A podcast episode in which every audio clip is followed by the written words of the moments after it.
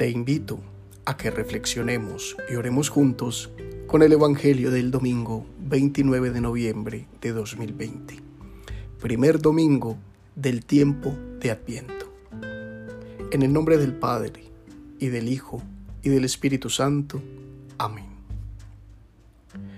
Del Santo Evangelio según San Marcos.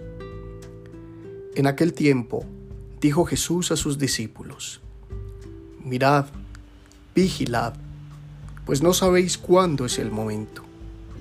Es igual que un hombre que se fue de viaje y dejó su casa y dio a cada uno de sus criados su tarea, encargando al portero que velara. Velad entonces, pues no sabéis cuándo vendrá el dueño de la casa, si al atardecer, o a la medianoche, o al canto del gallo, o al amanecer. No sea que venga inesperadamente y os encuentre dormidos. Lo que os digo a vosotros, lo digo a todos. Velad. Palabra del Señor. Gloria a ti, Señor Jesús. Damos la bienvenida al hermoso tiempo del Adviento. Días en que nuestro corazón se llena de una esperanza gozosa se renuevan los deseos en nuestras almas de seguir al Señor, de amarle, pequeño y frágil, en la cuna de un pesebre. Días en los que animamos nuestra liturgia de la iglesia y también nuestra oración familiar con el bello signo de la corona del Adviento, con ese verde del pino y esos colores morados y rosados en los cirios o en las velas que indican un corazón anhelante, un corazón deseoso, un corazón en espera del Señor. Adviento es profesión de fe en Jesús, que llegará como juez misericordioso y hará que todo regrese a la santidad primera. El Señor que habitó un día nuestra tierra y que regresará como Señor del universo, es el mismo que viene constantemente a renovar nuestra vida.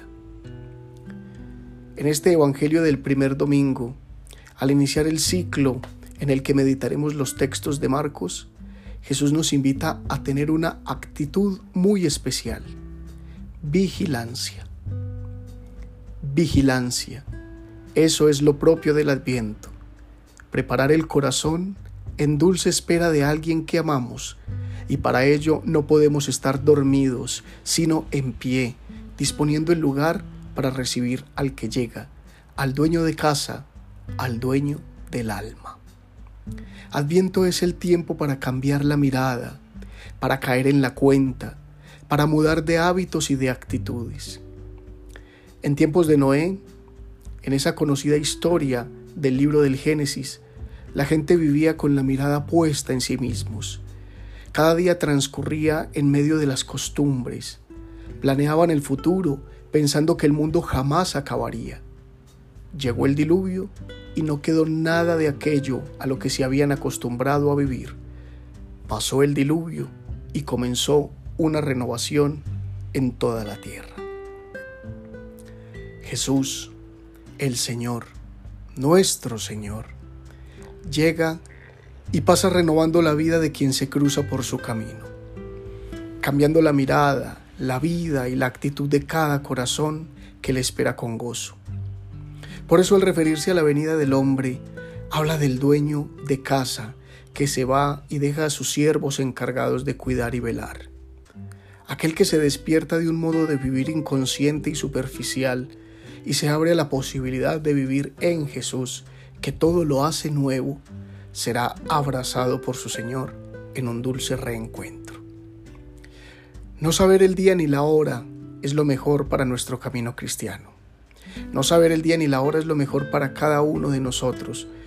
Así somos invitados a vivir alertas, a vivir atentos, a estar preparados, porque en cualquier recodo del camino, Dios se hace el encontradizo.